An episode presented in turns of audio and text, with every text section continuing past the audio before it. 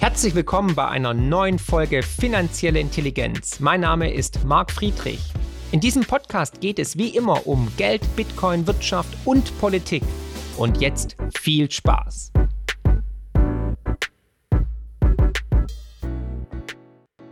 Herzlich willkommen zu einer neuen und spannenden Folge. Marc spricht mit heute Dr. Paul Cullen. Paul, hallo, schön, dass du da bist. Ja, grüß dich, Marc, hallo. Vielen Dank für die Einladung. Ja, Ju, jederzeit ist ja immer wieder ein Fest, mit dir zu sprechen.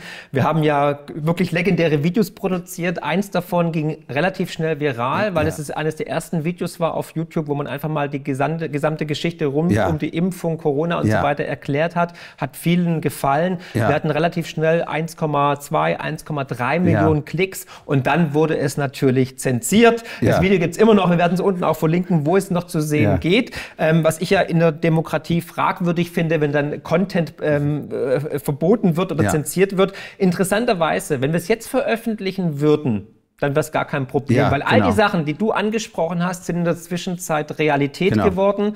Nämlich, dass die Impfung halt nicht vor Ansteckung schützt, auch nicht vor Weitergabe und Na, so weiter. Die waren damals schon Realität.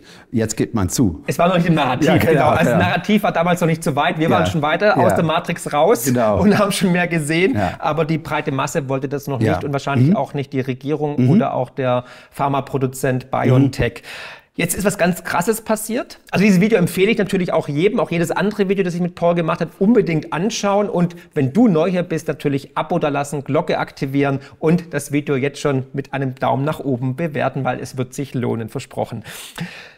Was jetzt in letzter Zeit passiert ist, ist natürlich ganz interessant und spannend. Also das Narrativ rund um Corona-Impfung ist am Bröckeln. Wir wissen, mhm. vieles war einfach gelogen. Es mhm. war nicht die Pandemie der Ungeimpften, es mhm. war die Pandemie der Lügen, würde ich fast mhm. schon sagen. Uns wurde tatsächlich knallhart ins Gesicht gelogen. Mhm. Ähm, wir sind jetzt, glaube ich, bei dem Update für den Booster, äh, der, jetzt ja. wirklich, diesem aber wirklich funktioniert. Ja. Wir sehen Impfschäden, obwohl das ausgeschlossen mhm. wurde und so weiter. Also all das, was du schon vor zwei Jahren im Interview bei mir gesagt hast, was dann zensiert wurde, ist de facto eingetroffen. Und Und jetzt sehen wir, ähm, haben auf einmal ähm, Katalin Carico und True Wiseman den mhm. Nobelpreis für Medizin erhalten. Mhm. Und zwar werden sie als die Erfinder von mRNA, der mRNA-Technologie, gewürdigt. Lass uns damit erstmal anfangen, mhm. bevor wir das besprechen. Was ist eigentlich mRNA? Ja, also die, das ist eine, eine, eine, die, eigentlich die zentrale Frage. Und wenn man jetzt nicht direkt Biologie gemacht hat als Leistungskurs oder ein ähnliches Fach studiert hat, weiß man das nicht. Das, man, also, das ist auch gut verständlich. Es ist, äh, man muss ein bisschen zurückgehen, fang, anfangen mit der DNA. Ja. Also jede Zelle in unserem Körper hat einen Zellkern und in dem Zellkern ist verpackt die Erbsubstanz, die wir von unseren Eltern erben. Das nennt sich DNA oder DNS, Desoxyribonukleinsäure. Und dort ist sozusagen, wenn man so will, das Buch des Lebens. Also alle Substanzen, alle Eiweiße, die in unserem Körper enthalten sind, sind dort kodiert. So, wie werden die ausgelesen? Wie wird dieses Code ausgelesen? Das wird über eine Zwischenstufe ausgelesen und diese Zwischenstufe ist RNA. Und zwar in diesem Falle sogenannte Messenger-RNA, Botschaft-mRNA, Botschaft-RNA. RNA heißt Ribonukleinsäure. Mhm. Es ist der DNA äh, äh, sehr ähnlich, aber hat entscheidende Unterschiede, auf die ich später zurückkomme. Also es ist so, wir nehmen an, wir sind jetzt eine Leberzelle und wir wollen ein bestimmtes, was weiß ich, Albumin, das ist ein Eiweiß, was es im Blut gibt, will die Leberzelle produzieren. Was macht sie? Die Leberzelle geht dann sozusagen in der Mitte, gibt es den Zellkern, das ist so, wir, wir, sind, wir haben eine, eine Küche und hier ist so eine, unsere kleine Werkbank und wir checken unseren Helfer, und er geht zum Schrank in der Mitte in der Küche, macht den Schrank auf, da ist die DNA drin, wo das ganz alle Rezepte sind und schreibt das Rezept ab auf einem Zettel für Albumin. Ja. So. Und dann kommt er zurück zu mir, zu der Zelle und sagt, hier ist ein Rezept und ich mache dann an diesem Tisch mache ich mein Albumin für die Zelle, dann ist das fertig und dann diesen Zettel, der zerfällt sehr schnell oder ich zerreiße ihn sehr schnell.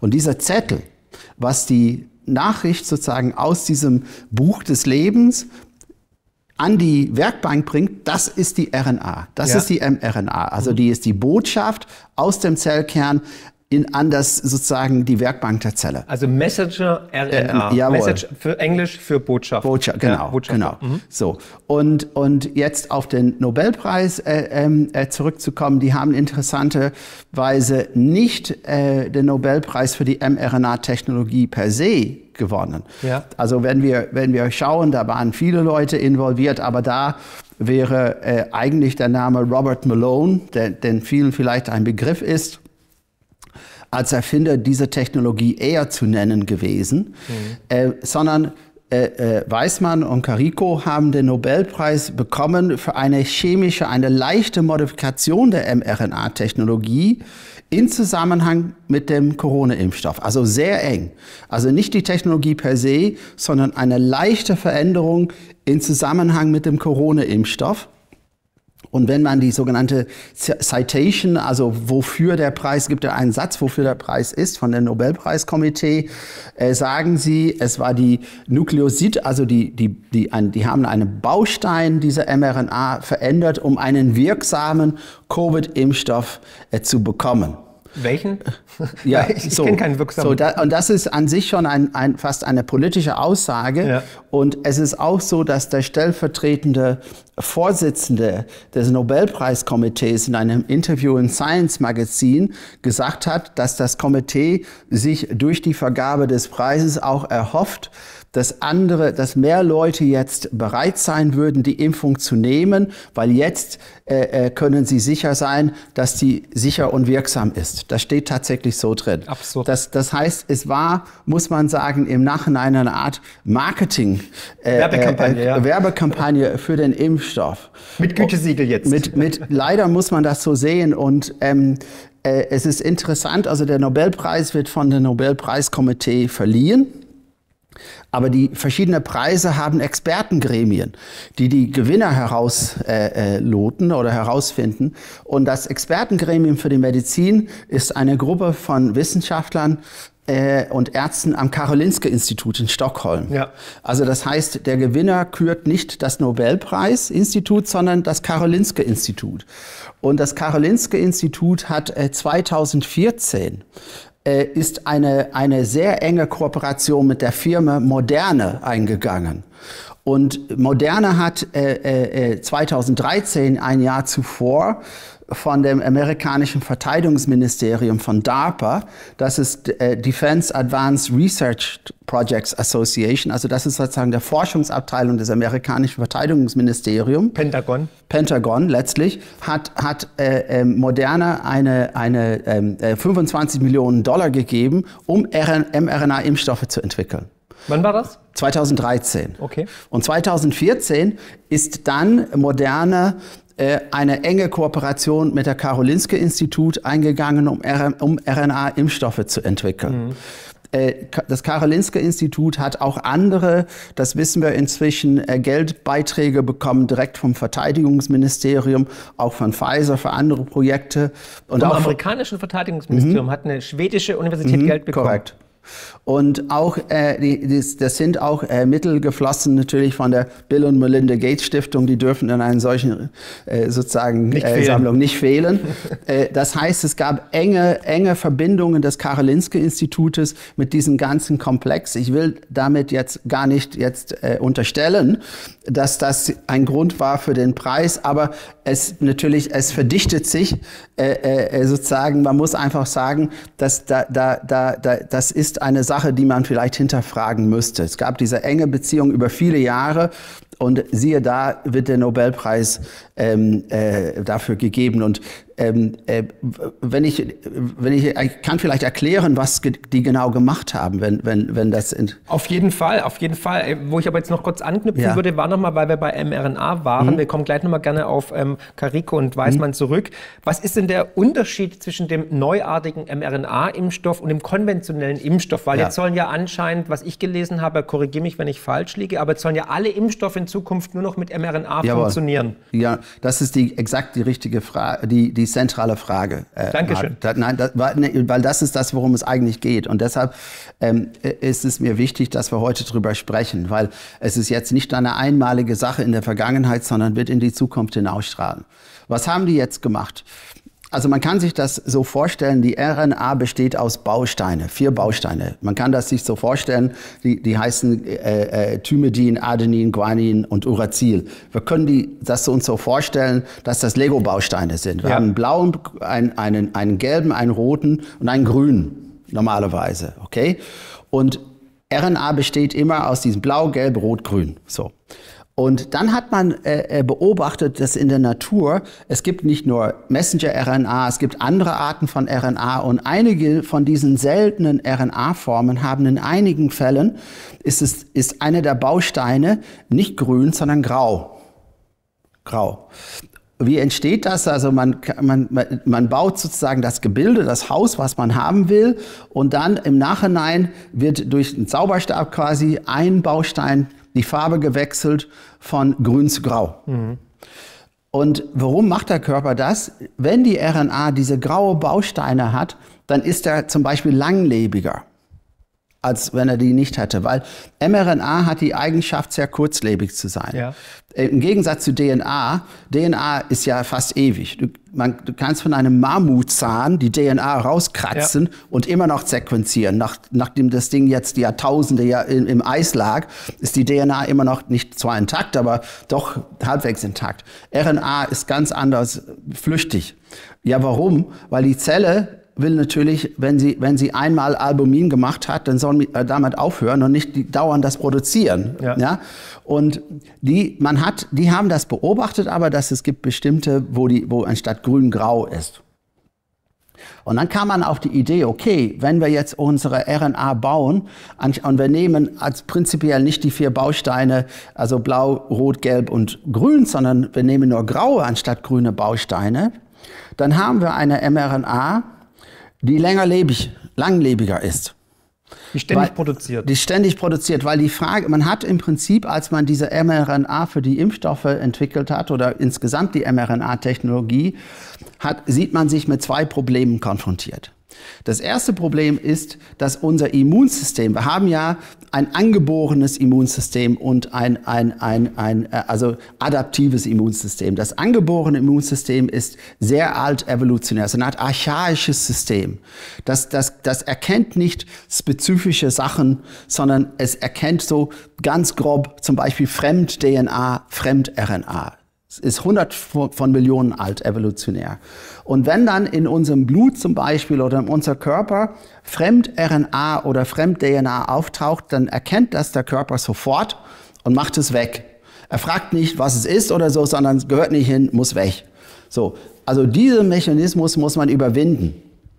Die zweite Sache, das heißt, man muss das Immunsystem, das angeborene Immunsystem unterlaufen. Ja. Und das zweite Problem ist, man muss das Problem der Kurzlebigkeit überwinden, weil sonst dauert das viel zu lange, produziert unkontrollierte Mengen. Und man hat festgestellt, dass wenn man anstatt äh, äh, grün-graue Bausteine, diese graue Bausteine verleihen der mRNA diese zwei magischen Qualitäten.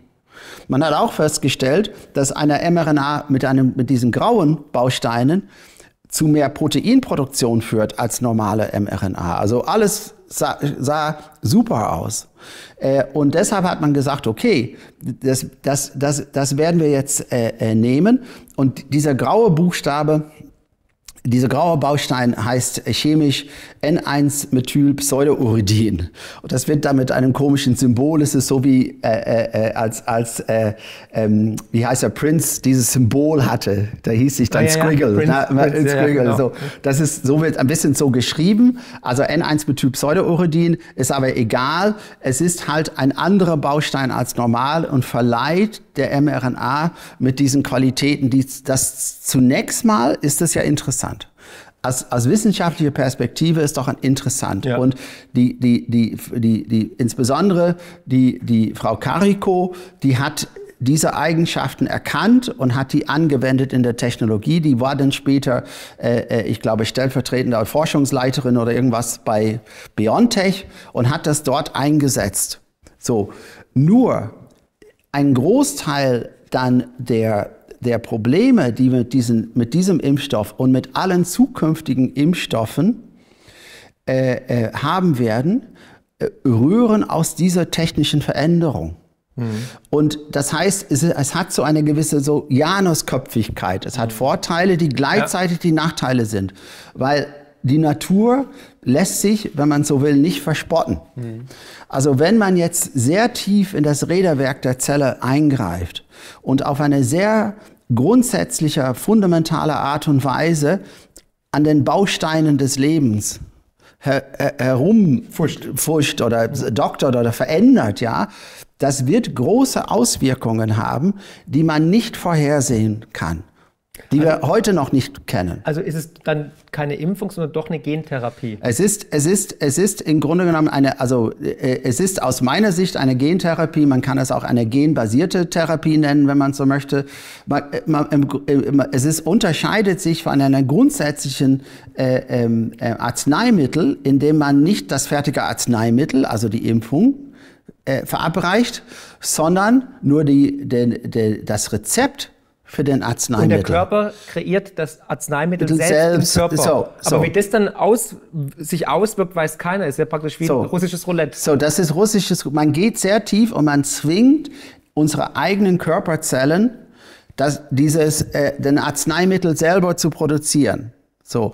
Und das kommt aus der Krebsforschung. Ursprünglich hat man gedacht, okay, wir können hier Krebszellen markieren, so dass sie von dem Immunsystem des Körpers zerstört werden. Das ist eine faszinierende Idee Toll, und, ja. und hat vielleicht wenn es funktioniert. So und ja und hat vielleicht eine Rechtfertigung. Vielleicht wenn, wenn man sich vorstellt eine Krebstherapie, eine Krebsart, die sonst unbehandelbar ist ja.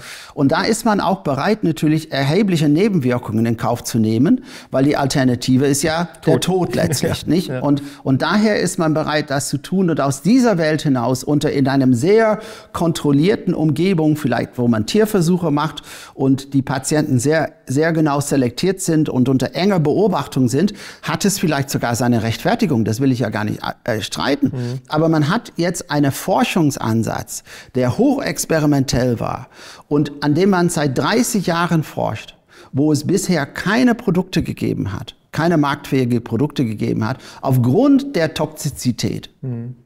Und dann hat man das aus diesem Setting genommen, wo man hätte gerechtfertigt weiterforschen können, in ein anderes Setting, wo man gesunde Leute geimpft hat. Und zwar milliardenfach, einschließlich Kinder und schwangere Frauen. Das, ist für, das sind für mich die zwei Gruppen, wo man am meisten sozusagen das ein Problem war. Ja, äh, das ist natürlich, das ist das Problem, weil man, man, man kann sich das so vorstellen, du hast es ja selber gesagt, es ist im Grunde genommen wie eine Organtransplantation, wenn man so will, weil wir unsere eigenen Organe dazu bringen, dass sie, dass die Zellen dieser Organe eine andere Ausstattung an Proteine haben, also eine andere genetische Ausstattung, zumindest auf der RNA-Ebene eine andere Ausstattung, als sie normalerweise hätten.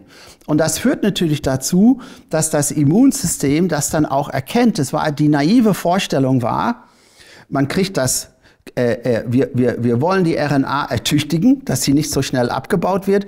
Wir spugeln sie an dem Immunsystem vorbei. Dann verpacken wir die mRNA noch in diesen Lipid-Nanovesikel. Dann kann es in die Zelle hineinwandern. Und wir kennen alle das Narrativ. Das bleibt dann an der Injektionsstelle und das ist auch, was jetzt praktisch nicht mehr. Das äh, ist nicht mehr haltbar, nein. das verteilt, ist, das, nein. Die, man hat jetzt praktisch die mRNA im ganzen Körper Im gefunden. Ganzen Körper, ja. Sogar in der Muttermilch. In der von, Muttermilch. Von, von, von ähm, es geht durch die Plazente äh, äh, hindurch auf das äh, äh, heranwachsende Kind. Es befindet sich in der Muttermilch, im zentralen Nervensystem, im Gehirn, Überall. Im, im Herzen. Also ja, nicht, es gibt einige Stellen, nichts ist über, also es gibt vielleicht ein, zwei Stellen, wo es nicht, aber im Wesentlichen ist es überall. In den Gefäßen, überall. Genau, und ähm, die Frage ist natürlich, was passiert jetzt in diesen unterschiedlichsten Gefäßen? Das ist ja nicht erforscht, wie du richtig ja. gesagt hast. Und vor allem, wie lange bleibt es jetzt ja. im Körper? Die Frage würde ich gerne an dich stellen. Ja, das wissen wir nicht. Das Wissen, also es ist natürlich eine Zeitbombe. Ja. Kann gut gehen, kann schlecht gehen. Also wir wissen, äh, äh, es ist ja, die mRNA ist in den, in den, in den, in den äh, Lymphknoten bis, äh, also acht Wochen, neun Wochen. Also, Hat ja heißen zwei Wochen an der Einstichstelle? Nein, das hieß ursprünglich, das hieß ursprünglich, es ist nach zwei, nach zwei Tagen weg. Okay. Äh, ich meine, ich hoffe, äh, also das, das ist auch gesagt worden. Ich glaube, die Frau Brinkmann hat das gesagt, dass es nach zwei Tagen weg. Also die, die, die, das Narrativ war, es bleibt an der Injektionsstelle, ist genau. spätestens nach zwei Tagen weg. Dort wird in den Muskelzellen dieses Spike-Protein produziert. Das Spike-Protein wird von unserem Immunsystem erkannt. Das Immunsystem bildet dann die Antikörper und wenn da das äh, Virus kommt, dann sind die Antikörper schon vorhanden, fangen das Virus ab. So war die Geschichte. Mhm. Und das stimmt sogar zum Teil. Aber es passieren ganz viele andere Sachen drumherum. Kollateralschäden. Kollateralschäden. Es bleibt nicht an der Injektionsstelle, es verteilt sich überall. Es, es, es bilden sich nicht nur die Antikörper, sondern es, der, der Körper erkennt dann äh, äh, diese Zellen als fremd und fängt an, gewissermaßen äh, äh, gegen, die eigenen, gegen die eigenen Zellen eine Art Autoimmunreaktion. Deswegen sehen wir jetzt auch als Nebenwirkung, Autoimmunkrankheiten sind ganz stark. Ja. Wir sehen Thrombosen, ja. Herzmuskelentzündungen, ja. Netzhautablösungen, Herpes zoster und so weiter. Alles, alles, alles was vorher von Lauterbach ausgeschlossen ja, wurde. Wir sehen, wir sehen, wir sehen eine, eine generelle ähm, ähm, äh, Schädigung vielleicht auf Dauer des Immunsystems. Wir sehen, dass, äh, ähm, dass, der, dass also die, die Impfung, die schützt tatsächlich vor dem schweren Verlauf eine gewisse Zeit, aber das läuft dann sehr schnell aus und dann wendet sich das in sein Gegenteil. Die Anzahl äh, äh, äh, und das Ausmaß der Nebenwirkungen ist äh, ein nie da, dahin, also wir haben sowas nie gesehen, nicht ansatzweise bei irgendeinem anderen Impfstoff, was es je gegeben hat. Aber da, da ja. würden jetzt natürlich die Befürworter sagen, ja, dass der wurde ja milliardenfach verimpft mhm. und das ist doch die Garantie, hat doch funktioniert, ist doch super und die Impfschäden, die jetzt rauskommen, die werden ja nicht mal anerkannt, aber die sind so gering, deswegen ähm, das Positive überwir äh, überwiegt natürlich. Siehst ja, du das auch so? Ja, das hat auch der Nobelpreiskomitee direkt gesagt. Die haben das mhm. gesagt. Es gab ein, eine Pressekonferenz und eine chinesische Reporterin hat diese Frage und die ist genauso. Man hat gesagt, ja, ja, es gibt zwar Myokarditis-Fälle, aber die sind sehr milde und heilen aus und sind selten. Ansonsten ist das äh, sicher und wirksam und so. Ähm, die Wahrheit ist eine andere. Also es ist tatsächlich so, dass, dass äh, nehmen wir jetzt Myokarditis nun als Beispiel. Ähm, Myokarditis, dass man, dass man eine klinische, also Myokarditis, eine Herz Herzmuskelentzündung. Ja. Okay, das ist eine autoimmune Herzmuskelentzündung. Das eigene Immunsystem attackiert die Her ja. Herzmuskeln. So. Und ähm, ähm, normalerweise, die, es ist tatsächlich so, dass es, dass gerade bei, bei Jungs ist das so, bei Jugendlichen, männlichen Jugendlichen, äh, kommt das vor und die müssen ins Krankenhaus, okay? Äh, und dann heilt es in der Regel aus nach wenigen Tagen und die können wieder nach Hause. Also man sagt, es ist ganz selten und heilt aus. Aber wie immer bei diesen Sachen es ist, die Sachen, die gesagt werden, sind nicht falsch, aber es sind nur ein ganz kleiner Ausschnitt aus der ganzen Geschichte. Die Wahrheit ist, dass wenn man ganz genau untersucht mit verschiedenen Bildgebungsverfahren äh, oder bestimmte empfindliche Bluttests macht, stellt man fest, dass ganz viele, vielleicht sogar ein Drittel, vielleicht die Hälfte äh, der Geimpften Zeichen einer eine nicht klinisch, also nicht, nicht bemerkbaren, eine diskreten Herzmuskelschädigung haben. Das, ist, das wird nicht so schlimm, dass man Symptome bekommt, aber die Schädigung ist da. Man kann sie nachweisen. Und man muss wissen, dass das Herz zum Beispiel eine der Geweben ist, die sich nicht äh, äh, wieder äh, erholen kann. Regenerieren, ja. Sie kann sich nicht regenerieren. Zum Beispiel die Leber kann sich voll regenerieren, die Haut kann sich voll regenerieren. Das Herz kann das nicht. Das heißt, wenn, wenn ich dann eine Schädigung, wenn ich einen Untergang von, von Herzmuskelzellen habe, da bleibt immer die Narbe, lebenlang. Irreparabel, ja. Irreparabel. Und dann sagt man, das ist ausgeheilt.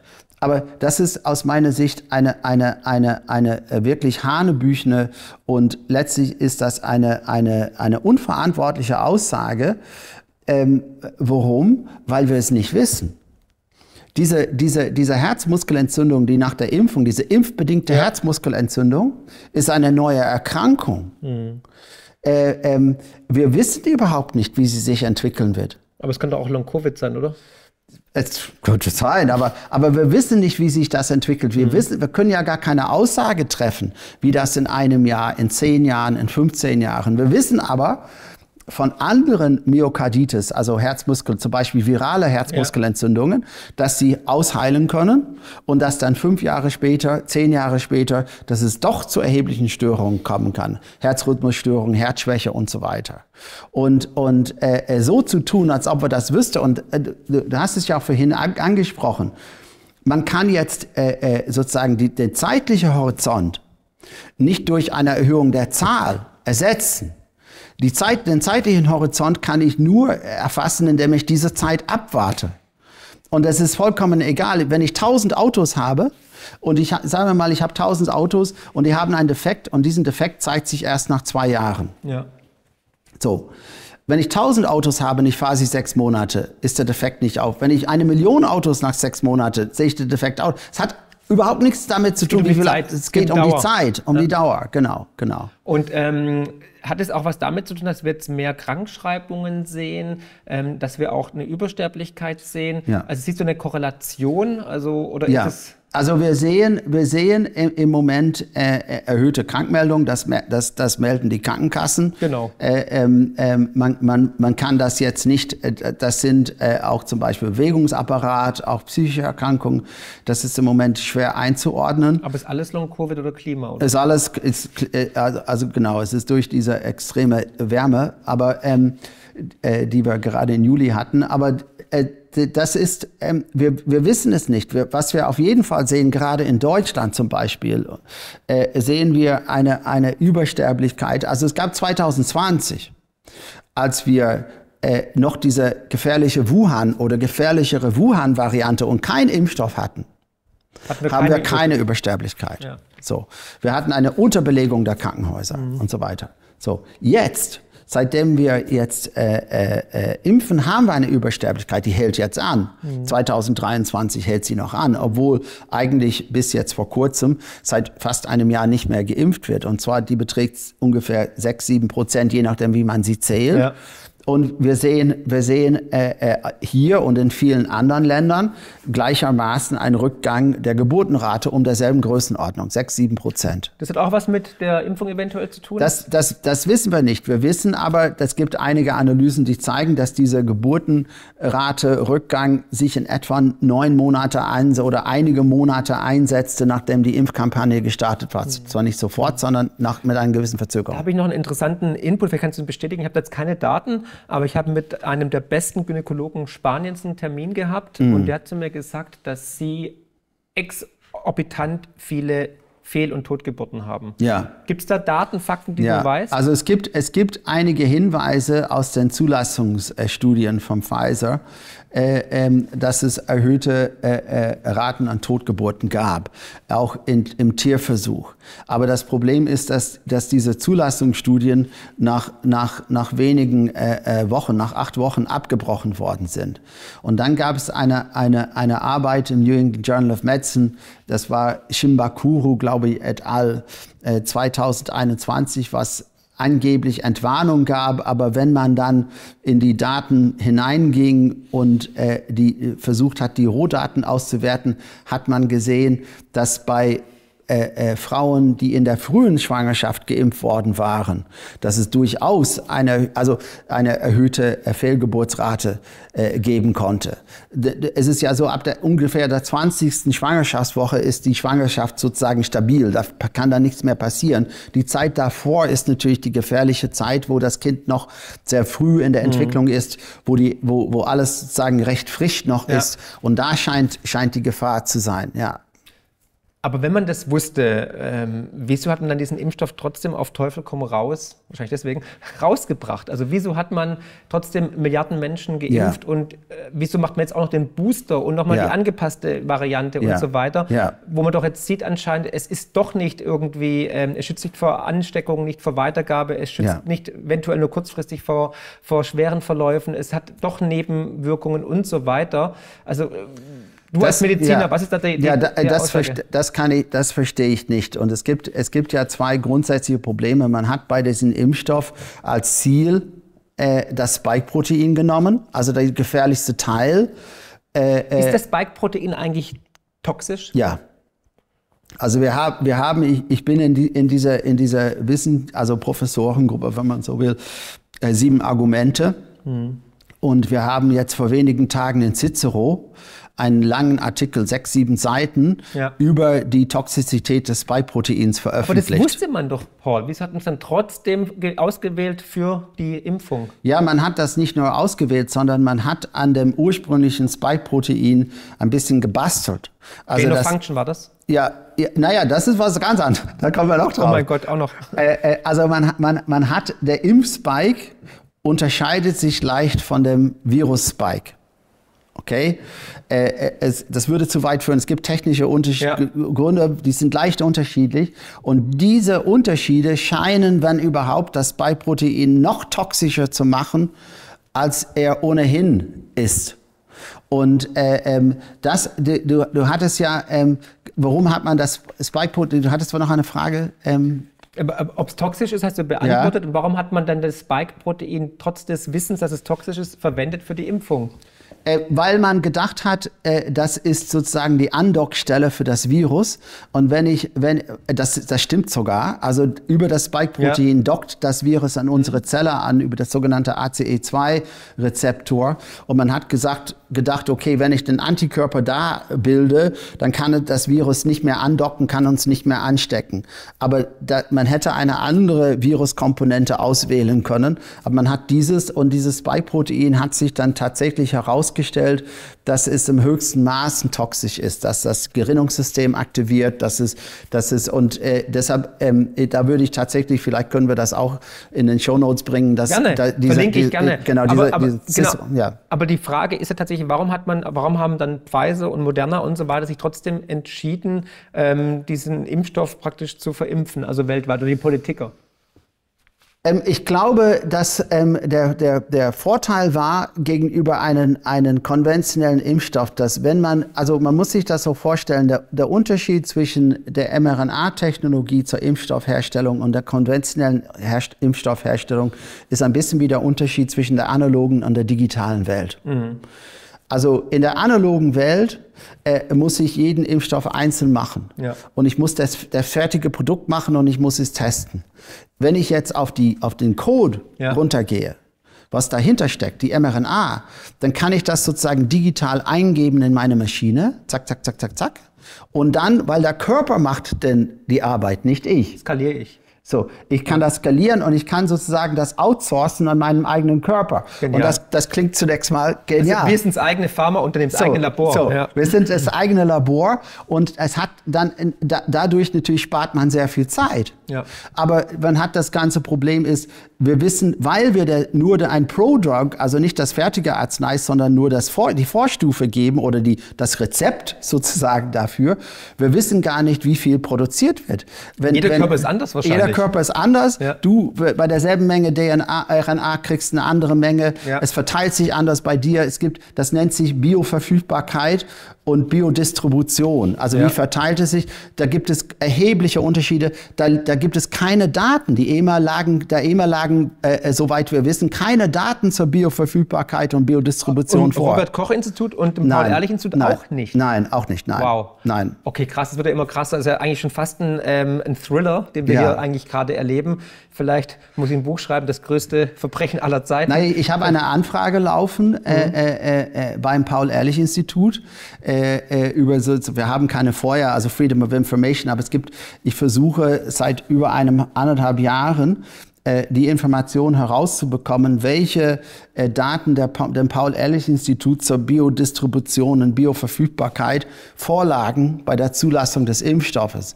Wir wissen inzwischen aus geleakten und teilweise äh, äh, freigeklagten Dokumenten, äh, äh, Korrespondenz mit der EMA, also mit der Europäischen Arzneimittelagentur, dass, dass solche äh, Daten nicht vorlagen. Und warum antwortet man dir nicht direkt?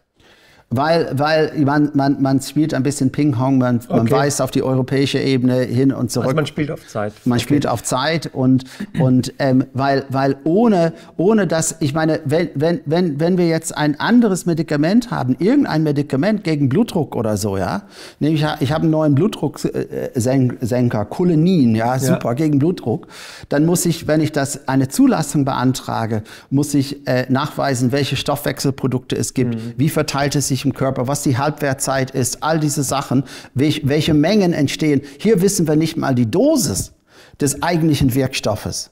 Weil die Dosis kann in zwei unterschiedlichen Menschen, wie du gesagt hast vorhin, ganz unterschiedlich sein. Ja. Bei der Außerdem ist es so, dass diese Veränderung, äh, dieses, dieser graue Baustein ist ja in der Natur nicht vorgesehen als Baustein. Es wird zwar hinterher gemacht und wenn man das benutzt als Baustein, gibt es in der Herstellung sogenannte Strangabbrüche.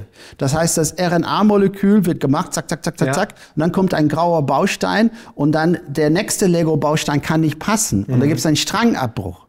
Ja. Das heißt, wir, äh, äh, äh, und das, das war dann bekannt, äh, äh, und äh, wir wissen, dass bis zu 40 Prozent der Stränge, der, der RNA-Stränge in den Impfstoffen nicht vollständig waren, sondern abgebrochen waren. Was mit ihnen dann passiert im Körper, ob sie umgeschrieben werden zu Eiweiß, was dann für Eiweiß entsteht und so, das kann man ja gar nicht sagen. Aber kann ich dadurch auch dann, also das habe ich aus dem Bio-LK gelernt, wenn sowas passiert mit ähm, der RNA oder DNA vielmehr, ähm, kann da nicht auch ein Krebs entstehen daraus, wenn dann irgendwie. Naja, das, das ist natürlich der Punkt. Es ist, äh, äh, die Frage ist dann, äh, und da kommen wir auf einen, einen weiteren Punkt mit dieser DNA-Verunreinigung-Sache, das möchte ich auch mal äh, äh, vielleicht kurz ansprechen.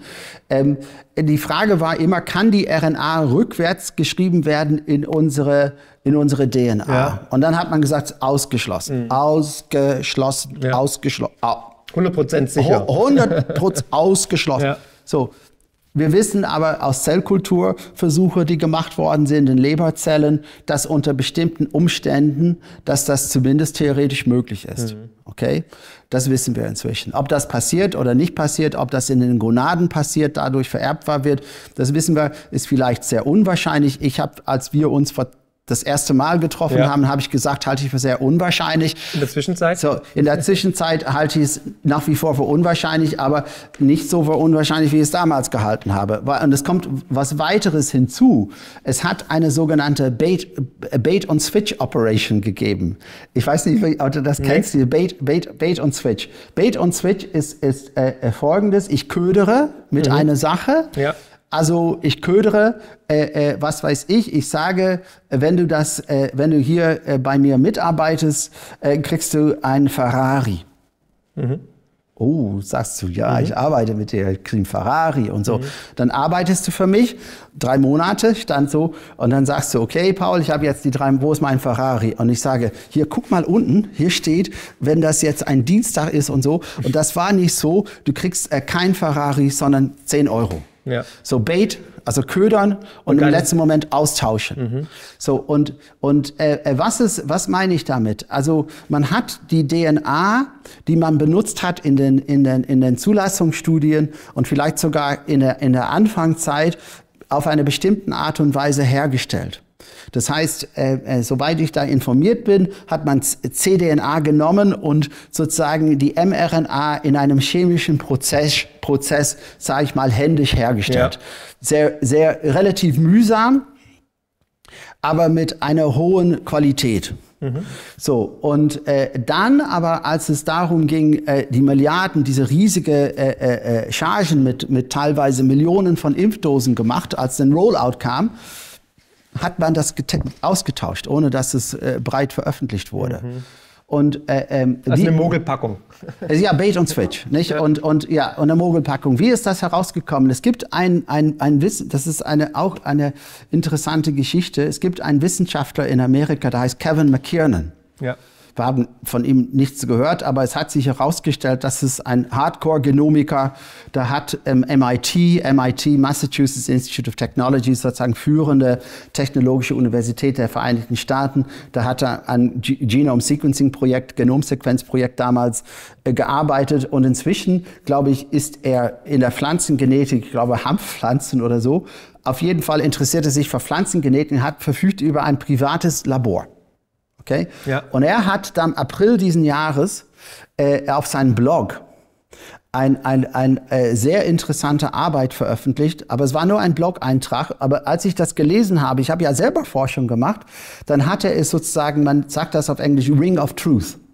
Als ich das gelesen habe, habe ich gedacht, der Typ hat Ahnung. Mhm. Und wenn das so stimmt, was hier steht, ist es schon Hammer. Ja. Was steht da? Und was hat er? Ja, der hat festgestellt, dass es große Mengen an DNA-Verunreinigung in den Impfstoffen gab. Äh, ähm, vielleicht also 40, 50 Prozent so viel DNA, wie es RNA gab. Und da hat man gesagt, was ist das jetzt? Wo kommt mhm. das her? Und dann hat er das analysiert und es hat sich herausgestellt, das war Bakterien-DNA, sogenannte Plasmide. Und zwar mit einem SV40, also eine bestimmte Stelle. Äh, SV40 steht für Siri, also Simian Virus 40. Das ist ein, ein, ein, ein Krebsgenpromoter aus dem Affenbereich, was man benutzt, damit diese Plasmide sich, sich äh, vermehren. Was, was, ich muss das ein bisschen erklären. Finanzielle Intelligenz könnt ihr übrigens auch lesen und zwar in Buchform mit meinem neuesten Bestseller Die größte Chance aller Zeiten und natürlich unserem kostenlosen Newsletter mit spannenden Analysen und Prognosen zu Bitcoin, Gold und den Finanzmärkten. Einfach abonnieren unter friedrich-partner.de. Also die Bakterien, äh, das sind kleine, kleine Lebewesen, die haben auch DNA. Und äh, sie sind in der Lage, äh, bestimmte Gene, die haben ein großes Chromosom in der Mitte, aber die haben auch kleine kleine DNA, äh, äh, DNA-Brückstücke, die frei in der Zell, ja. im Zellkörper vorliegen. Und mhm. die nennt man Plasmide. Okay? Mhm. Und die können die untereinander austauschen. Zum Beispiel eine Art, wie, wie Bakterien eine Antibiotika-Resistenz äh, äh entwickeln, ist, die haben ein Plasmid. Und diese, auf diesem Plasmid ist das Enzym kodiert, welches das Antibiotikum verdaut. Und dann können die Bakterien, zum Beispiel zwei Kolibakterien, können ein bisschen Sex miteinander machen und das eine Kolibakterium macht so ein Bip und brrr, schickt das in die andere Zelle und dann kann die andere Zelle ist auch resistent. Ja. Und die nennt sich Plasmide, okay? Und diese, diese Plasmid-Technologie kann man sich in der, in, der, in der äh, Genforschung oder Gentechnologie zunutze machen, indem ich ein Fremdgen, was ich haben möchte, über ein Plasmid in das Bakterium hineinbringe und dann vermehre ich das Bakterium, dann habe ich Millionen und Millionen von Bakterien. Und diese Bakterien produzieren dann über das Plasmid das, den Eiweiß, den ich haben will. Also, was weiß ich, Insulin ja. oder so, ja. Äh, äh, gut, Insulin wird etwas, aber so vom Prinzip her. Also hat man offensichtlich dann, weil, weil dann kann ich in sogenannten Bioreaktoren äh, im Industriemaßstab produzieren. produzieren. Ja. Während ich vorher mit dieser cDNA-Produktion, das ist sozusagen, das kann ich als Handwerk in der Werkstatt und dann skaliere ich das auf, Industriemaßstab in den, in den Bioreaktoren. Und das hat man dann gemacht, um diese großen Mengen zu haben, die man braucht. Aber es ist dann schwer äh, äh, und, und aufwendig, DNA und RNA komplett zu trennen. Und so entstand dann die Verunreinigung. Ja, so entstand die Verunreinigung, weil man das nicht hingekriegt hat oder ich weiß es nicht, man hat auf jeden Fall äh, äh, äh, ähm, nicht, äh, äh, ähm, es, es ist auf jeden Fall blieb von, dieser, von, dieser, von diesem Plasmid-DNA erhebliche Mengen in den Impfstoffen. So, als das rauskam in dem Blog, haben wir gesagt, boah, ob das stimmt und so, Blog-Eintrag und so weiter. Inzwischen ist das von, von verschiedenen Laboratorien bestätigt worden. Also das ist tatsächlich so. Wahnsinn. Und was, ist, was sind die Implikationen? Ja, die Implikationen sind mit mehr DNA. Also äh, besser ist es auf jeden Fall nicht. Mhm. So, das muss man sagen. Was, was das genau ist, da, da, da dürfte erstmal jetzt gar keins drin sein.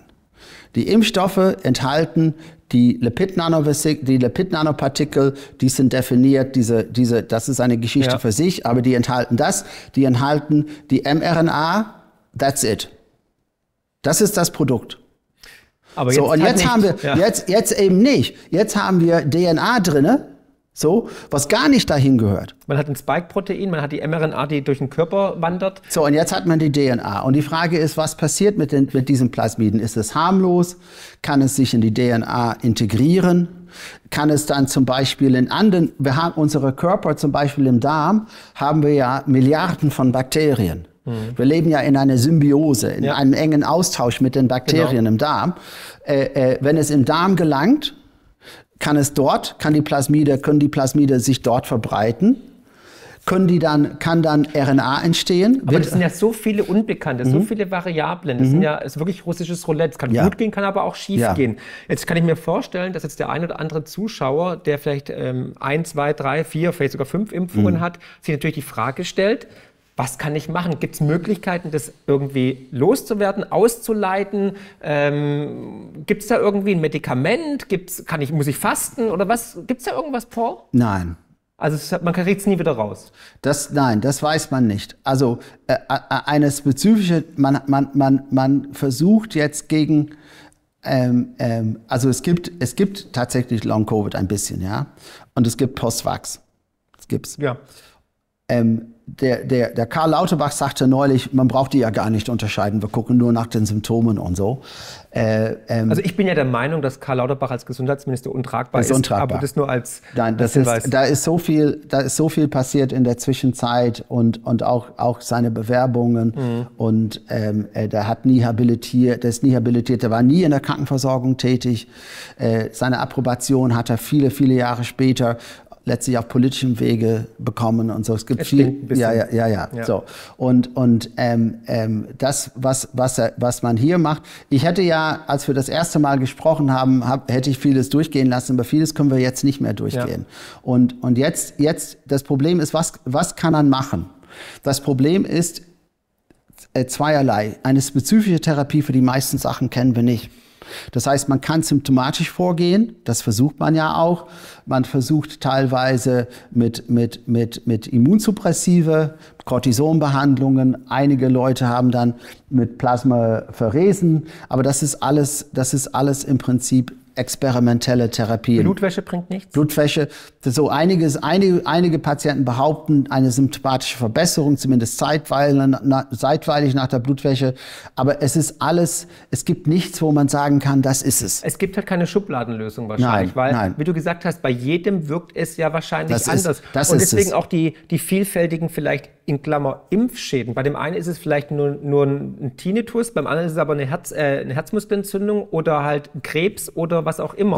Also und deswegen kann man ja auch nicht alles zurückführen. Nein. Das heißt, wenn jetzt irgendein Sportler tot umfällt oder wenn äh, ein Kind irgendwie auf einmal einen epileptischen Anfall bekommt, kann man es ja nicht direkt eins zu Nein. eins zurückführen auf die Impfung. Das macht es ja so perfide. Das macht es sehr schwer. Weil es eben, ja. eben um die DNA geht. Das ist, das ist das Problem und das Problem ist, äh, äh, wir arbeiten letztlich in dem Bereich mit, mit statistischen Wahrscheinlichkeiten. Und eine statistische Wahrscheinlichkeit auf eine Ursache zurückzuführen, ist sehr schwer. Und ähm, das ist, jetzt erkennt man erst recht, äh, wie letztlich, muss ich schon sagen, verbrecherisch es war, und das ist ein großes Wort, ja, ja. Äh, äh, diese randomisierte, kontrollierte Studien abzubrechen. Mhm. Und die, weil man hat ja nach sechs Monaten hat man die entblindet und die Kontrollgruppen aufgelöst. durchgeimpft, ja, aufgelöst, durchgeimpft. Und genau dafür wären die da gewesen, weil äh, im Nachhinein arbeiten wir, im, wir sind hier stochern im Nebel. Eine, also um deine Frage jetzt anschließend zu beantworten mit der Behandlung, das Einzige, was man im Moment sagen kann, äh, ist, man muss natürlich daran arbeiten, dass der allgemeine Gesundheitszustand, soweit es geht, unterstützt wird. Eine ordentliche Ernährung, Bewegung, Vitamine, Vitamin D, Vitamin C, würde ich äh, sagen, dass man. Wie viel Vitamin D sollte man nehmen am Tag? Ja, also äh, ich würde sagen, bis 5000 Einheiten mhm. kann man nehmen. Okay. Also äh, äh, äh, das, das war auch, es gab auch die, die, die Kampagne gegen Vitamin D auch in der Zeit. Und man weiß inzwischen, dass Vitamin D tatsächlich äh, äh, gegen... Äh, also auch das wieder eine Lüge, die eigentlich, ja. eine, eine, Verschwörungstheorie, ja. die jetzt eingetroffen ist. Vitamin D hilft ja. tatsächlich, das Immunsystem zu stabilisieren, genau. wahrscheinlich auch genau. gegen Corona und genau. gegen Ansteckung. Genau. Kurze Frage, jetzt habe ich aber oftmals gelesen, auch von renommierten äh, Medizinern in den USA, die gesagt haben, durch die Autophagie, also praktisch, dass man fastet, würden die, ja. würden die Zellen, die kaputten Zellen, ja. aber auch die Spike-Proteine ausgespült ja. werden. Das, das kann alles sein, aber das Problem ist, Marc, wir wissen es nicht.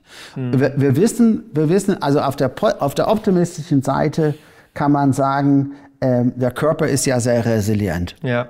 Ähm, und ich, ich, ich betrachte das ein bisschen so, und das ist jetzt unwissenschaftlich, aber das ist so das Bild, was ich im Kopf habe, wie mit dem Rauchen. Mhm.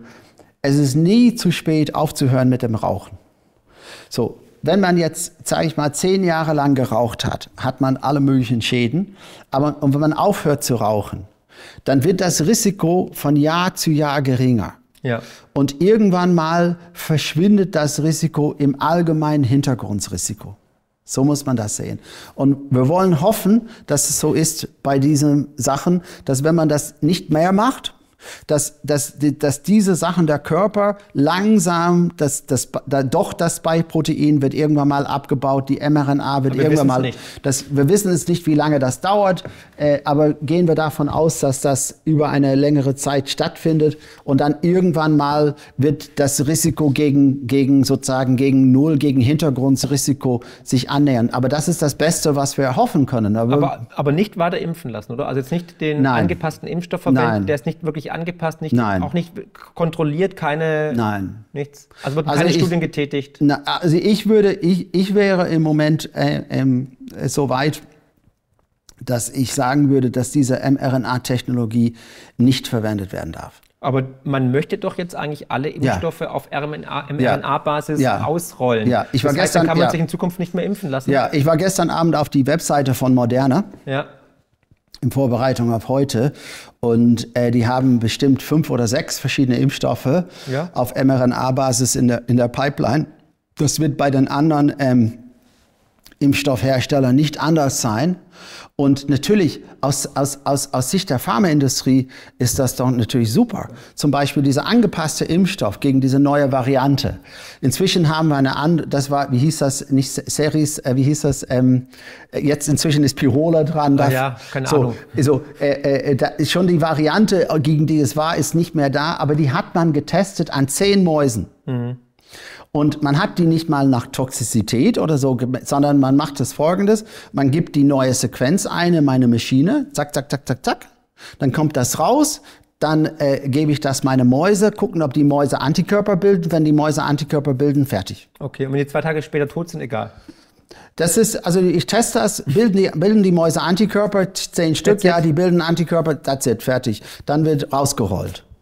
Und, und da, der Vorteil ist natürlich, wenn ich die Plattform und warum? Paul, kurze Frage. Mhm. Warum hat man eigentlich die Erfahrung der Medizin, also die Geschichte der Medizin in den letzten Jahren eigentlich ad acta gelegt mhm. und auf einmal alles auf, auf, über, also von Bord geworfen, was vorher eigentlich gang und gäbe war und auch laut Gesetzen vorgegeben war. Ne? Man muss Blindstudien machen, man muss hier Placebo machen etc. Was ist passiert? Ja, das ist, das ist eigentlich die Frage. Ich habe ein, ein, ein ganzes Buchkapitel dazu geschrieben. Mhm. Wir, wir, machen aus den sieben Argumenten ein Sammelband ja. über das letztlich Versagen der Wissenschaft. Und man hat mich gebeten, ein Kapitel zuzusteuern über die Medizin und die Medizinausbildung. Wie, wie, ja. wie ist es zu diesem Versagen gekommen?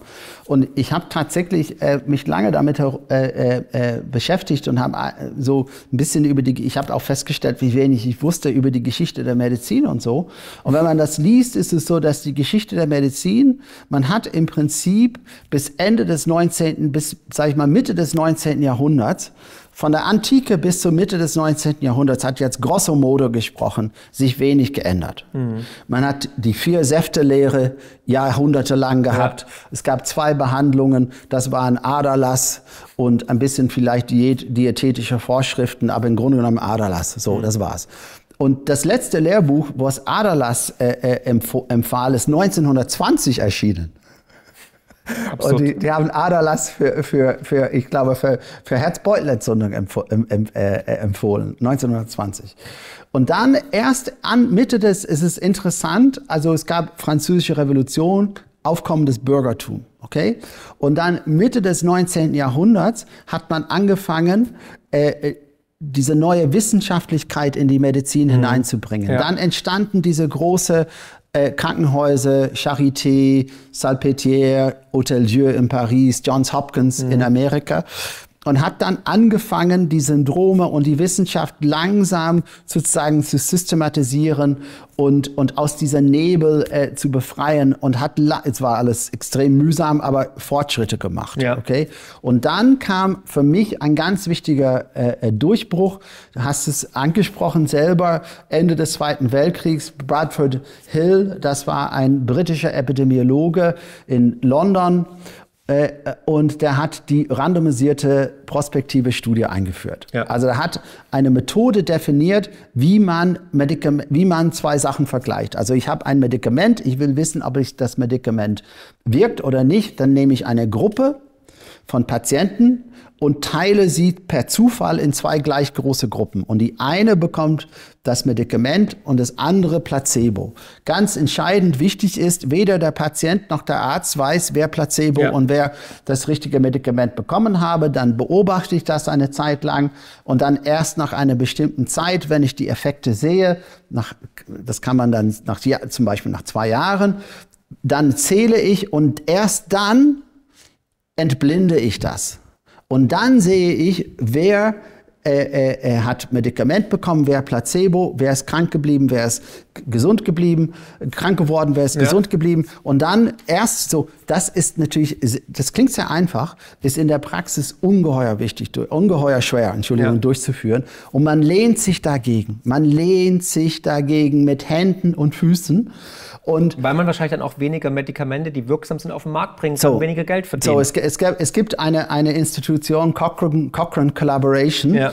die haben äh, diese Studien ausgewertet und es gibt eine, eine ganz wichtige Arbeit, das zitiere ich in, in, in meinem Buchkapitel, was demnächst rauskommt. Ich glaube, das war, ich weiß nicht, wann das gewesen ist, Anfang der 2000er Jahre. Äh, äh, man hat dann 500 oder 600 Studien ausgewertet und hat festgestellt, von, diesen, von diesen 600 äh, Studien waren 20 aussagekräftig, mhm. gerade 4 Prozent. Ja. Das heißt, für 96 Prozent der Behandlungen, die man ausgewertet hat, gab es keine Evidenz, dass die Behandlung wirkt. Und im Prinzip, so, das ist natürlich ernüchternd. Es geht um Geld. So, ja, es ist, es, das, das will man nicht, ja. Ja klar, man will Geld verdienen. So, und, und man hat dann, man hat dann, man kann das beobachten, ab ungefähr Mitte der 90er Jahre, Anfang der 90er Jahre, sich von diesem mühsamen stückweise ein Schritt immer weiter entfernt. Mhm.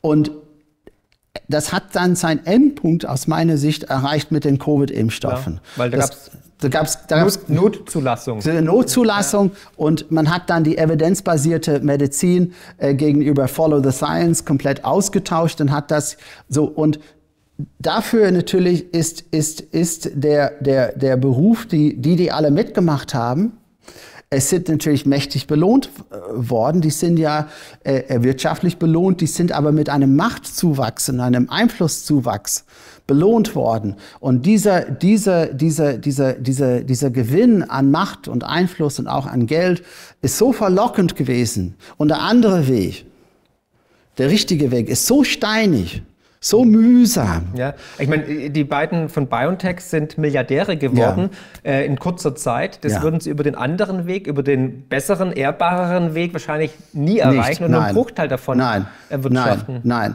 Und, und jetzt, weil man, man sagt, man hat interessanterweise die Notzulassung, zum Beispiel der BioNTech, der mRNA-Impfstoffe, in einer vollen Zulassung Oktober 2022 still und heimlich gewechselt.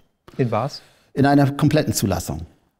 Aha. Die, sind, die sind jetzt richtig zugelassen. Aber es wurde doch nichts geändert, oder? Also es gab doch keine Prüfungen, nein, keine Nein, es gab, es, gab, es, gibt, es gab auch eine Korrespondenz in der EMA, wo, wo die, die Wissenschaftler in der EMA, das muss man der Vollständigkeit haben, haben gesagt, wir brauchen die und die und die Daten. Das sollte ja Post-Marketing-Surveillance geben und wir brauchen das. Aber da, man hat die Zulassung erteilt. Und jetzt, wo man die komplette Zulassung hat, dann braucht man keine Zulassungsstudien mehr, weil die gibt's ja, gab es ja vom 2021. Also ist, ja, ist ein äh, Hütchenspielertrick. So, so, und jetzt kann man deshalb, deshalb, wenn man jetzt diese, diese neue angepasste Varianten, das ist der Grund, warum man die angepassten Varianten nicht mehr, äh, nicht mehr äh, testen muss weil die unter diese, diese Zulassung fallen. Das Prinzip ist ja zugelassen. Oh und natürlich Gott. deshalb will, die, will, die, will, will auch die, will die Industrie in ja. der Zukunft alle Impfstoffe auf diese Plattform äh, äh, äh, um, umswitchen, weil, weil die Plattform ist jetzt anerkannt. Und jetzt, ich muss dann, ich muss nicht, wenn ich zum Beispiel, sagen wir mal, äh, ich will einen Impfstoff gegen RSV, Respiratory Syncytial Virus, das ist eine andere Erkältungsvirus, dann muss ich das Virus isolieren, dann muss ich das mit konventionellen Impfstoff, ja, dann, muss ich das, dann muss ich das, das, das, das Eiweiß isolieren, wogegen ich impfen möchte, dann muss ich einen Impfstoff entwickeln, dann muss ich das dann in den, in den, in den Tierversuchen, in den Mäusen und dann muss ich das in meine Phase 1, Phase 2, Phase... Wir haben doch keine Zeit. So, so und, und, ja. und äh, äh, und ob es dann funktioniert oder nicht funktioniert. Und wenn es dann nicht funktioniert, muss ich eine andere Komponente des Wir und so weiter. So. Wie, wie war es denn vorher, also in der konventionellen Art und Weise? Wie lange hat es gebraucht, praktisch, ähm, dass man Impfstoff ähm, durch, die Prüfungszu, äh, durch die Prüfung gebracht hat, die Zulassungsbehörden auf den Markt? Was waren das? Wie viele Jahre ungefähr? Roundabout acht bis zwölf Jahre. Ja, und bei mRNA war es jetzt? Zwei Monate. Zwei Monate.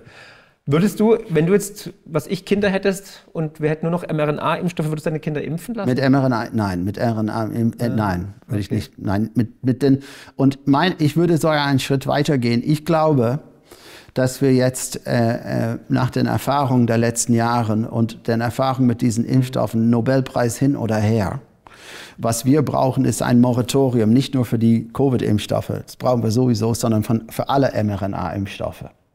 Was gibt es momentan noch außer gegen Corona? Was gibt's schon? Gut, das, äh, in der Pipeline ist RSV, ja. äh, äh, äh, Herpesviren, ähm, ich glaube HIV, äh, also ich weiß Alles. nicht. Und äh, bei, bei, Tieren soll es doch jetzt auch angewendet ja. werden für Tierimpfstoffe. Ja, ja genau. Würden wir das dann auch aufnehmen können über Fleischkonsum oder Milchkonsum? Oh, dazu, dazu gibt es, ich, ich vermute nicht, aber okay. ich, ich habe, wir wissen es nicht. Wir wissen es nicht. nicht? Okay, und, und, und, ich, ich, ich hatte es ähm, ähm, gesagt vorhin, wir, wir, ich arbeite jetzt an diesem Thema. Ich hatte nie gedacht, mhm. dass, es, dass ich das immer noch mache. Und ich hatte vor einigen Monaten gesagt, jetzt ist vorbei, jetzt kann ich mich mit anderen Sachen beschäftigen. Aber es geht immer weiter. Und ich, ich arbeite äh, mit dieser mit diese, äh, äh, Gruppe Sieben Argumente ja. zusammen. Und das sind nicht nur, nicht nur Ärzte und Wissenschaftler, sondern auch Historiker, Juristen, Naturwissenschaftler, äh, Soziologen, Sprach, alle möglichen Leute. So. Und wir versuchen das Ganze komplex zu erfassen. Und wir machen bestimmte, ich sage das, Fässer auf. Also ob das jetzt Grundrechte ist oder jetzt mRNA-Technologie oder Spike-Protein mhm. oder Impfeffektivität oder Nebenwirkungen. So, wir mhm. haben verschiedene Fässer. Und wir machen immer ein Fass auf und, und äh, greifen da rein und hoffen, dass das, was wir finden, uns beruhigt. Wir hoffen immer, dass wir dann zu dem Schluss kommen, boah, es ist gar nicht so schlimm, wir können Entwarnung geben oder zumindest da ja. und da und wir können sagen vielleicht, hier nicht, aber in der Summe ist es vielleicht okay. Okay? Und seit dreieinhalb Jahren machen wir das. Und jedes Mal ist es ist, ist, ist schlimmer als wir dachten. Jedes Mal ist was drin, was wir gar nicht vermutet haben, wie die DNA-Verunreinigung. Wir machen ein Fass auf äh, äh, und denken, also zum Beispiel die mRNA, die Integrität der mRNA an den Impfstoffen muss nur 60 Prozent sein. 40 Prozent darf abgebaut sein oder degradiert. Äh, äh, und dann haben wir die Verunreinigung. Also jedes Mal, wenn wir was aufmachen, dann finden wir Ungereimtheiten, die, die selbst wir, die das seit Jahren machen, nicht vermutet haben. Die Frage ist ja Inkompetenz oder bewusst und gewollt. Und die nächste Frage, man könnte perfide weiterdenken, wenn man vielleicht ähm, negativ denkt, dass man sagt, vielleicht zieht man sich auch praktisch durch die Folgeerkrankungen neue Kunden heran, mhm. an denen man die wieder weitere Impfstoffe oder Medikamente verkaufen kann, weil ich denke mal, ein Pharmaunternehmen hat ein Interesse, nämlich äh, viel Umsatz zu machen, ja. Geld zu verdienen für die Aktionäre. Die haben kein Interesse, dass alle ja. wirklich gesund sind, um es jetzt ja. mal ganz perfid und bösartig zu sagen. Also äh, was glaubst du, war es Inkompetenz, ähm, Unwissen wegen der Not und wegen dem Druck und Corona und Pipapo und man wollte was schnell was beibringen oder äh, ist es tatsächlich vielleicht bewusst so geschehen? Also äh, ähm, äh, die zweite Fra Frage erstmal. Äh, äh, ich weiß, dass Robert Kennedy ja. Jr., der vertritt die Theorie, dass man durch viele der Impfstoffe äh, sozusagen Krankheiten erzeugt, die man dann behandelt, dass man mehr Umsatz macht mit der Behandlung als mit den Impfstoffen. Follow the money, Geld regelt die so, Welt, klar. So. Mhm. Ähm, das ist ja krank, aber wirklich perfide. Ich weiß, nicht, ich weiß nicht, ob das stimmt in Bezug auf die, auf die Corona-Impfstoffe, aber es ist auf jeden Fall so, dass sie dieses unheimliche Nebenwirkungsprofil und kaum Wirkung, kaum Wirkung, nur ja. Nebenwirkung. Äh, und, aber wenn man das, das jetzt alles, äh, äh, Dummheit ist es nicht.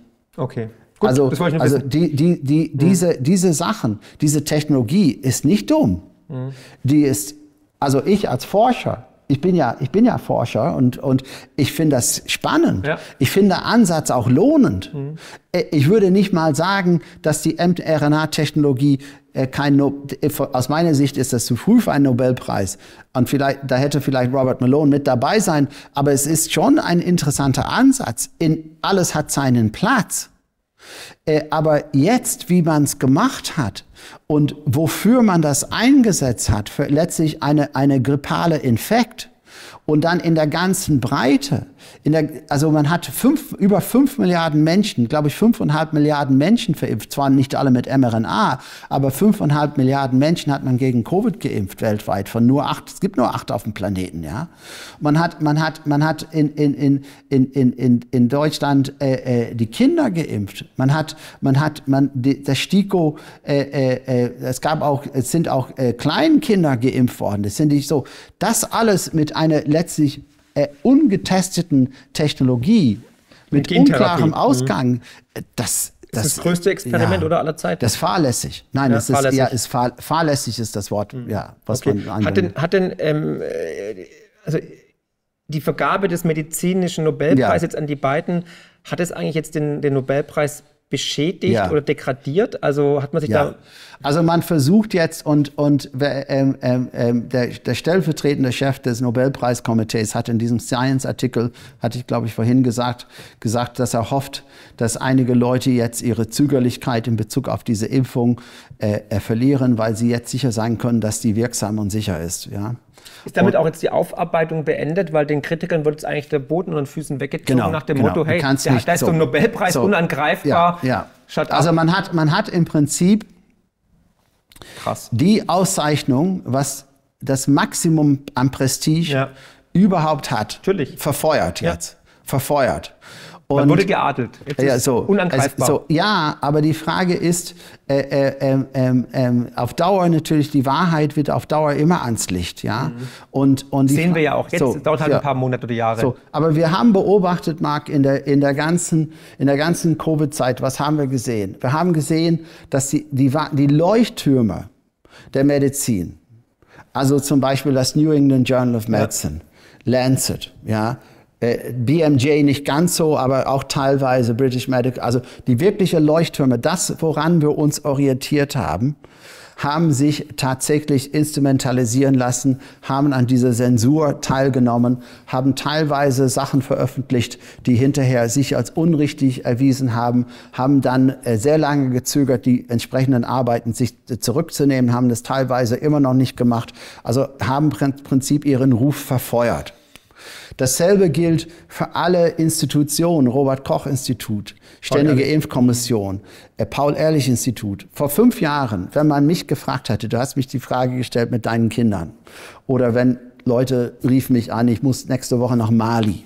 Ja. Was soll ich da nehmen? Ja. Und da, da hätte ich immer gesagt, oh, keine Ahnung, äh, was sagt die STIKO? Genau. Und dann, dann die hätten gesagt, die STIKO sagt das und das. Und dann hätte ich gesagt, ja, das würde ich dann so machen. Haben wir alle so gemacht, mhm. weil ich hätte gedacht, vielleicht liegen die nicht immer richtig, aber das sind ehrbare Leute, die haben die Literatur im Blick und das ist sozusagen Best Practice, kann man ja. sich darauf verlassen. Dasselbe gilt für all diesen, für die, für die Ärztekammer, für die, für die, für die Ärzte, Vertretungen, auch für die universitären Kliniken und so. Da bin ich in dieser Welt seit aufgewachsen. Ich bin seit, seit, seit über 40 Jahren Arzt. Ich bin in der Medizin seit 50 Jahren, seitdem ich 16 bin. Ja, ich bin jetzt 63. So eine lange Zeit. Und für die meiste Zeit äh, hätte ich gedacht, okay, das ist nicht perfekt, aber man kann sich, jetzt hat mein Bild sich komplett verschoben, weil ich jetzt gesehen habe mit den eigenen Augen, ja, wie all diese Institutionen, die einen Ruf über Jahrzehnte, teilweise über mehr als 100 Jahren, Lancet ist gegründet worden 1870 oder was, ja, New England Journal of Medicine, das sind, die haben eine Institution, ein, so. so. über Jahr, über ja. so Generationen Generation. Und jetzt wird das verfeuert. um einen kurzfristigen politischen Erfolg zu erzielen. Und jetzt macht man dasselbe. Man hat im Prinzip alles, das niedere Holz hat man jetzt abgebrannt. Ja. Und jetzt hat man nur noch ein paar größere Stücke. Sozusagen jetzt verfeuern wir, wir haben sozusagen die, die, die, die, die, die Balken jetzt alle verfeuert, wir haben mhm. keinen Fußboden mehr, wir haben so, und jetzt greifen die letzten großen Holzstücke, die verfeuern wir auch noch. Aber es ist halt auch ein weiterer Beweis, dass wir halt in dieser großen Wende ja. sind, der Fourth Turning, in diesem Paradigmenwechsel. Ja. Und es ist überall zu sehen, also sowohl äh, privat als auch ähm, gesellschaftlich, politisch, geopolitisch, aber halt auch in der Medizin ja. und in der Gesellschaft. Und das erwähne ich ja immer und immer wieder, es nimmt kein Ende und deswegen muss man wirklich alles in Frage stellen, was die letzten 50, 100 Jahre funktioniert hat, ist jetzt halt nicht mehr gültig. So, das, ist, das ist so. Also die Institutionen, ob das jetzt, äh, äh, äh also die gesellschaftlichen Institutionen, und das ist nicht nur in der Medizin so, das ist in der, in, in, in der Juristerei, also mhm. in, äh, äh ähm, in der Rechtsprechung ist ja Ähnliches passiert. Mhm. Äh, äh, auch äh, die, Kirchen haben zum Beispiel zu Ostern die, die, die Kirchen geschlossen, zum ersten Mal seit 2000 Jahren. Also alle, ja, ja so, weiß. Alle, also das heißt, alle, äh, äh, ohne das jetzt werden zu wollen, aber alle moralische Institutionen, woran man sich oder viele sich orientiert haben, haben, also Corona war ein Test. Ja, und es war nicht ein Test so sehr der Intelligenz, sondern ein Test äh, der Urteilskraft und der Standhaftigkeit, würde ich mal sagen. Meinst du, es wird eine zweite Pandemie geben? Ich glaube, ich glaube äh, nicht, dass in der Form, dass man das, äh, ich, man hat es ja versucht und das hat sich ein bisschen, es ist zum Beispiel sehr schwierig, Informationen herauszubekommen, wie viele Leute sich jetzt haben impfen lassen. Ich glaube, ich habe gelesen 200.000 nur, also okay, sehr, sehr wenig. Okay, okay.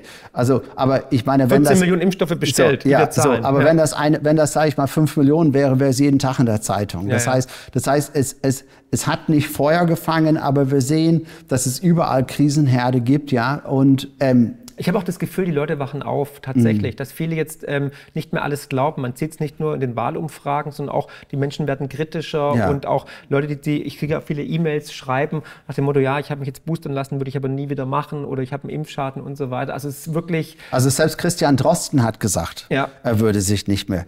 Also ja. der, der ist auch, der, der hängt so sein Fähnchen nach dem Wind und er würde nicht Maske tragen, aber wenn das vorgeschrieben wäre, dann würde er natürlich Maske tragen, aber sonst nicht. Ja, System systemkonform. Oder ja. auch mit der Labortheorie. In der Zwischenzeit damals mit ja. Wiesendanger hatte ich ein Video gemacht, das findet ihr natürlich hier oben. Und Abo da lassen.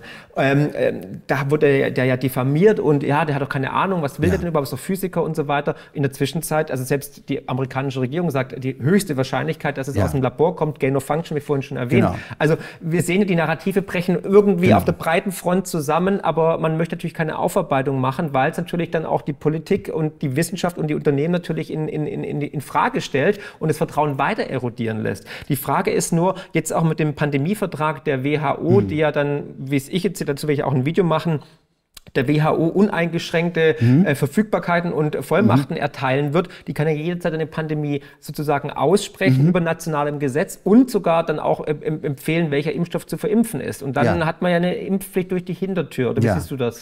Ja, also es gibt, es gibt äh, zwei Sachen. Es gibt den WHO-Pandemievertrag und dann gibt es die internationale Gesundheitsvorschriften, äh, äh, also ja. International Health Regulations. Und diese internationale Gesundheitsvorschriften sind teilweise noch noch äh, problematischer als der WHO-Vertrag. Oh, okay. Ja, ja. Und das, das, das ist inzwischen so, da muss man sehr auf die Details achten, aber im Prinzip ist es so, wie du sagst, es braucht nur letztlich der Generalsekretär der WHO, das war, wäre jetzt Tedros Adhanom Ghebreyesus, der kann das deklarieren, Pandemie, und dann ist es gesetzt. Und dann wird diese ganze Maschinerie bis hin zu den Impfungen äh, in, national, in die nationale Gesetzgebung eins zu eins äh, äh übernommen und umgesetzt. Und alle Parteien, mit Ausnahme einer Partei, haben dafür jetzt schon sind jetzt dafür. Also es gibt eine breite politische Zustimmung mhm. dafür. Äh, äh, meiner, meiner Meinung nach wäre äh, andersherum zu fragen, ob die WHO, die inzwischen, wo wir wissen, äh, im Grunde genommen ein, im Wesentlichen von der Finanzierung her zumindest ein privater Verein ist, was durch Gavi, Gavi Bill Gates, Bill Gates Stiftung, aber auch andere Geldgeber finanziert ist. Die Frage ist zu stellen, ob das jetzt nicht sozusagen sein, sein, seine Lebenszeit überschritten hat und ob wir Noch vielleicht ist, genau. Genau, ob, mhm. ob, wir, ob wir vielleicht nicht aus dem WHO äh, wie, äh, heraustreten wir können dann als, als Deutschland könnte dann als freies Land immer noch entscheiden, ob er an Pandemie-Maßnahmen mitmacht oder nicht. Aber es gibt keine Notwendigkeit, in der WHO Mitglied zu sein. Mhm. Also, und ob die WHO immer noch fit for purpose ist, ja. ob sie immer noch sozusagen ihren Zweck erfüllt, für den sie 1948 und teilweise auch große Verdienste erworben hat, äh, das würde ich inzwischen in, in, in Frage stellen. Ich auch. Also in den letzten Jahren hat sich nicht gerade mit Ruhm bekleckert nein, und viele nein. der Aussagen wurden schon revidiert und waren einfach schlichtweg gelogen. Ja. Und jetzt fragen sich natürlich immer mehr Menschen. Aber an was kann sich denn der Zuschauer noch orientieren? Auf was kann man sich denn jetzt noch verlassen? Das ist, das ist in der Tat, das ist in der Tat kompliziert. Ja. Also äh, selbst für mich, äh, äh, ich bin, also ich würde sagen, für mich, ich bin erstmal froh, die richtige Antwort wäre es gewesen, Paul, natürlich Marx Kanal und auf ja, ja, Aussagen, ja, klar, aber klar, da klar, immer prüfen, ne? Ja, das kann ich nicht sagen. Aber ich bin froh, ich bin froh. Diese sponsored bei Pfizer. Ja, ja, nein, ich, ich, ich, bin froh, ich, ich, bin froh, dass ich eher am Ende meiner, meiner Karriere bin und nicht am Anfang, weil es ist in der Tat sehr schwierig und äh, äh, ich, kann, ich kann mich mit einigen Sachen, zum Beispiel mit den Impfstoffen, da habe ich mich mit der Primärliteratur auseinandergesetzt, aber das ist sehr, sehr viel Arbeit, sehr ja, viel Arbeit. Ja. Und dann ist es natürlich so, dass es eine, das ist eine Nebelung, Vernebelungstaktik. Es ist sehr schwer, zum Beispiel bestimmte Daten überhaupt veröffentlicht zu bekommen. Und das heißt, wir haben im Prinzip eine Situation, wo, wo ich wusste nicht, an welchen Institutionen, aber es geht nicht nur für die Medizin, ja. äh, an, ich wusste nicht, an wen man sich orientieren kann. Und aus meiner Sicht, der größte Kollateralschaden der ganzen Covid-Episode ist nicht der wirtschaftliche Schaden, obwohl er enorm war. Das ist gigantisch. So, ja, ja. Und nicht, Lockdowns nicht ja, ja, ja, so klar. Die ja, Kinder, die Bildung, ja, alles. Katastrophe. Das ist, das ist, aber der, das ist so, so schlimm das auch alles ist. Der größte Schaden ist aus meiner Sicht der vollkommene Vertrauensverlust in den Institutionen. Ja. Weil, das sieht weil, man aber auch in den Wahlen so, weltweit. Genau, genau, genau, weil das, das wird, das wird äh, äh sozusagen nachhalten und die mhm. Frage mhm. ist dann, wie repariert man das? Kann man das reparieren? Muss man neu starten? Muss man mhm. die Institution neu gründen? Mhm. Äh, äh, weil weil die, die, haben sie, die haben jetzt nicht nur einen Fehler gemacht. Wenn sie einen Fehler gemacht hatten, dann kann man Fehler zugeben und dann versuchen, äh, äh, äh, äh vielleicht Reparationen oder Gutmachungen und dann fängt man wieder an. Nein, die sind sozusagen in ihrer Grundstruktur haben, haben die versagt. Nicht nur an, einer, an, an einem einen oder anderen Punkt, sondern die haben sich auch als nicht fit for purpose, also nicht ihr zweckdienlich. Ja. So, und die Frage ist dann, woran man sich orientiert. Und ich glaube, dass ähm, es, wir sind jetzt gewissermaßen auf hoher See. Mhm. Wir, sind, wir, ja. wir haben einen ein Kampf, der, ein Kampf der Ideologien. Wir sehen auch eine sehr starke Polarisierung in den Medien und so weiter. Und ähm, ehe es besser wird, wird es erstmal nicht besser, sag ich mal. Wird schlimmer. Wird schlimmer. Ja, also keine Heilung ohne Schmerzen, nein, so, leider, so. in der Medizin. Und, und, und aber ein, ein, ein guter Anfangspunkt wäre vielleicht, dass man sagt, äh, ähm, ich hatte ja ein Interview gegeben letzte Woche auf Kontrafunk, was die Impfstoffe anging äh, was den Nobelpreis anging. Und da war ich, da war ich äh, äh nicht so negativ wie heute. Jetzt, jetzt habe ich mich da ein bisschen mehr mit befasst. Ähm, und ich bin tatsächlich zu der Schlussfolgerung gekommen, dass nicht nur diese Impfstoffe, sondern die mRNA-Technologie als solche, da muss es ein Moratorium geben. Da muss man das erstmal zurückziehen ja. und nicht ausrollen, sondern zurückziehen, innehalten, gucken, können wir ja. einige Teile davon verwenden oder nicht. Also Neustart. Ja, genau, Neustart. Aber das ist natürlich jetzt eine klare und auch harte Aussage, weil da hast du dich immer ein bisschen zurückgehalten. Aber das finde ich gut, dass du dich jetzt so positionierst, weil ja. ich glaube, die letzten Wochen, Monate, Jahre haben tatsächlich das bestätigt, unterstrichen ja. und natürlich auch deine Aussagen bestätigt, auch von vielen anderen Wissenschaftlern, Medizinern, die ja vom Hof gejagt worden sind, die mhm. stigmatisiert, diffamiert wurden, die uns schon vor drei Jahren gesagt haben, das und das wird passieren und vieles von dem ist tatsächlich eingetroffen. Ja müssen wir jetzt eigentlich auch wieder die Hand geben, vielleicht sogar um Verzeihung bitten, weil ähm, die lagen tatsächlich richtig und der Schaden ist, wie ich finde, äh, irreparabel teilweise und auch mhm. teuer und monetär als auch wahrscheinlich gesundheitlich ja. bei vielen. Paul, ich glaube, wir haben jetzt einen riesen Rundumschlag gemacht und es, ich finde, es war ein sehr, sehr wichtiges Video, genauso wichtig ja. wie unser erstes Video. Ja. Ich hoffe natürlich, dass ihr das genauso seht und dass du das Video jetzt schon teilst und kräftig positiv bewertest und natürlich bitte Abo da lassen, damit die Reichweite steigt, damit du auch informiert wirst, sobald ein neues Video online geht. Wir werden viele Links unten auch verlinken mhm. in den Show Notes. Ähm, schreibt auch mal, was ihr denkt, eure Erfahrungen, wie die Reise weitergeht, was ihr zu den Aussagen sagt von Paul, könnt ihr das nachvollziehen und so weiter. Ich bin mir sicher, vor drei Jahren Jahren äh, wird das jetzt noch alles abgestempelt worden als Verschwörungstheorie. Ja. Wahrscheinlich wäre sogar das Video sofort gelöscht worden. Dass wir ja. jetzt darüber reden können, ist schon mal wieder ein Zeichen, ein positives Zeichen, ja. wie ich finde. Also vieles entwickelt sich auch positiv und vielleicht mussten wir diese Katharsis äh, erleben, damit wir jetzt überhaupt über solche Sachen sprechen können und dass wir als Gesellschaft auch aufeinander zugehen und diese Zeitenwende auch wirklich in die richtige Richtung lenken. Mhm. Haben wir was vergessen? Gibt es noch einen Punkt? Oder ich glaube, wir haben es jetzt wirklich. Ich glaube, wir haben das Wesentliche. Ansonsten würde ich. reicht. Ja, genau, ich glaube auch. Ansonsten würde es natürlich freuen, wenn wir uns jederzeit wiedersehen. Paul, du weißt, mhm. die Tür steht immer offen. Hier mein ja. kleines Wohnzimmer, ne? mein kleinen Fuhrpark. Ähm, könnt ihr sehen, was ich so fahre? Nein, Spaß beiseite. Wir sind hier zu Gast in, in, in Berlin, in einem wunderschönen Studio. Ähm, ich sage nur, danke für deine Arbeit, für dein Tun. Bleib bitte am Ball, weil es ist wichtig, dass wir aufklären und dass wir auch Licht ins Dunkle bringen. Und ich kann es nur wiederholen, wegen Menschen wie dir ist die Welt da draußen draußen besser, als wir immer glauben. Herzlichst euer Marc und dir danke ich auf jeden Fall, Paul, fürs Kommen. Ich danke auch für die Gelegenheit. Vielen Dank, Marc. Immer, gerne.